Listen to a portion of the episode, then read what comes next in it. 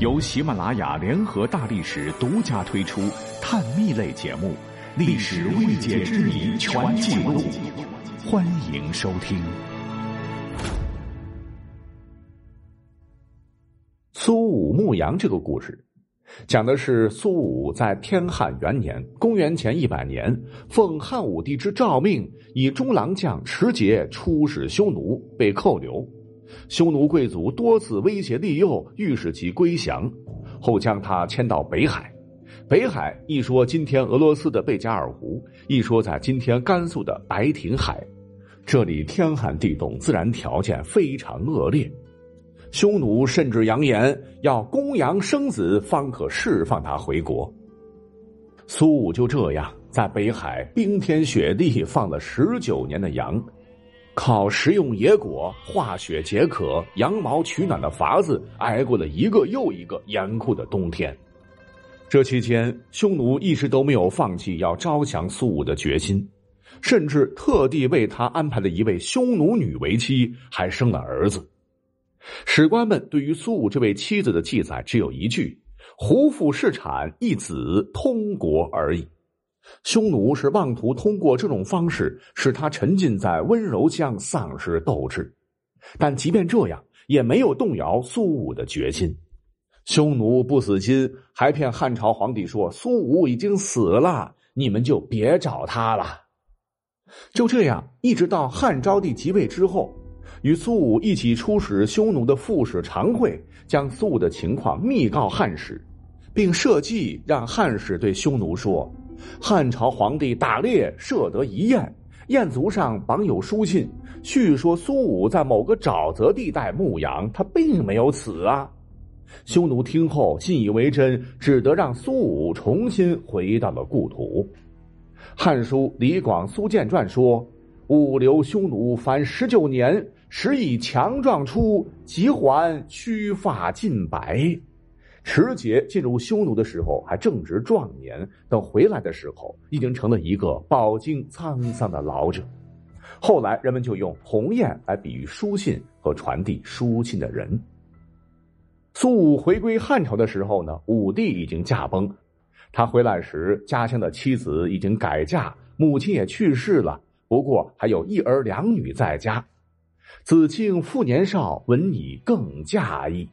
让他感到欣慰的是，儿子苏元当时在朝为官。可是令苏武万没想到的是，他想父慈子孝、安享晚年的梦想很快被击碎了。第二年祸事来了，苏元因为参与谋反被斩首。因受株连之罪，苏武本来也要斩首的，幸好大臣霍光将奏折给搁置了，只是免去了苏武的官职。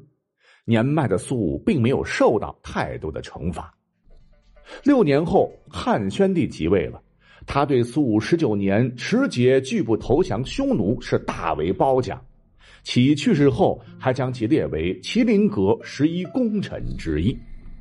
这个麒麟阁十一功臣乃是权臣霍光等十一位名臣的总称，后世简称麒麟阁。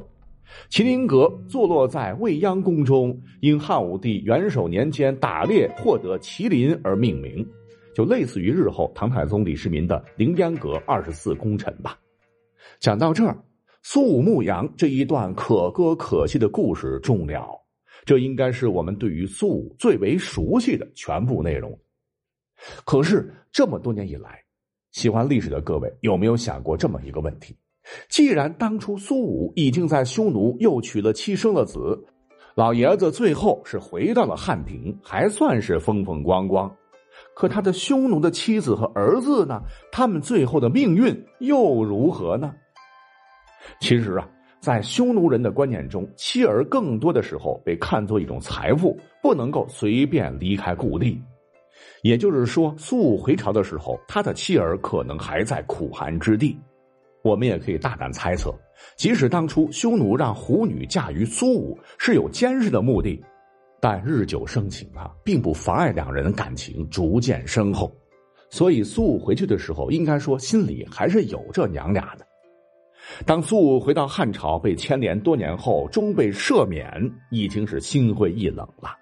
他觉得一个人孤苦伶仃，过着没什么意思。便将朝廷所得赏赐全部施送给弟弟苏贤和过去的邻里朋友，自个是一点不留。这让当时的汉宣帝刘病已更为佩服。一次，心细的皇帝可怜其年事已高，眼看着就要绝嗣，就关切的问左右大臣：“苏武在匈奴快二十年，难道没有子嗣吗？”苏武后来知道以后，哎，这才通过别人非常不好意思的报告给皇帝说：“臣当初出使匈奴时，确实娶过匈奴妻子，生过一个儿子，儿子叫通国。他可能觉得身为汉使啊，出使重任没有实现，却在异国娶妻生子，有些难以启齿啊。亦或者，当时汉人娶了非汉族的胡妻，会被社会所耻笑。”因为匈奴野蛮文化落后，汉人是有些看不起的。况且匈奴多年和汉为敌，不讲信誉，掠夺汉境百姓，汉朝人对匈奴人好感度并不高。而更让汉族人难以接受的是，匈奴人实行收继婚制。简单来说，就是父死娶母，兄死娶嫂。父亲死了，儿子竟以后母做妻子；兄弟死了，那活着的兄弟把死者的妻子都娶做自己的妻子。这其实是为了保证家族的劳动力不丧失，便以继婚来约束女子的一种适合当时草原文化的习俗。但汉人眼中，这都是恶俗。那苏武娶了匈奴人，还生了匈奴血统的孩子，实在是有些不可理喻。可是汉宣帝是一个通情达理的皇帝，他可没有这么想。听罢苏武的遭遇，这好办，朕派人把他们接到长安，你们家人团聚。匈奴那边接到消息之后，一开始还不同意，要勒索不少的金银财宝才行。为了让一家人早日见面，汉朝支付了大笔金帛，终于赎回了苏武的儿子苏通国。多说一嘴哈。匈奴一向那真是见财眼开，你看我们都熟悉的三国时的文姬归汉，就是因为曹操实力强大之后呢，出于对故人蔡邕的怜惜，遣使者以金币将蔡文姬从匈奴赎回的。而到此，苏通国也就是苏的儿子，也从史书上彻底消失了。而至于当时所娶的那位匈奴女子，史书语焉不详。一种说法是，苏武归汉后，迫于压力，他另嫁他人，永远的留在了寒冷的漠北。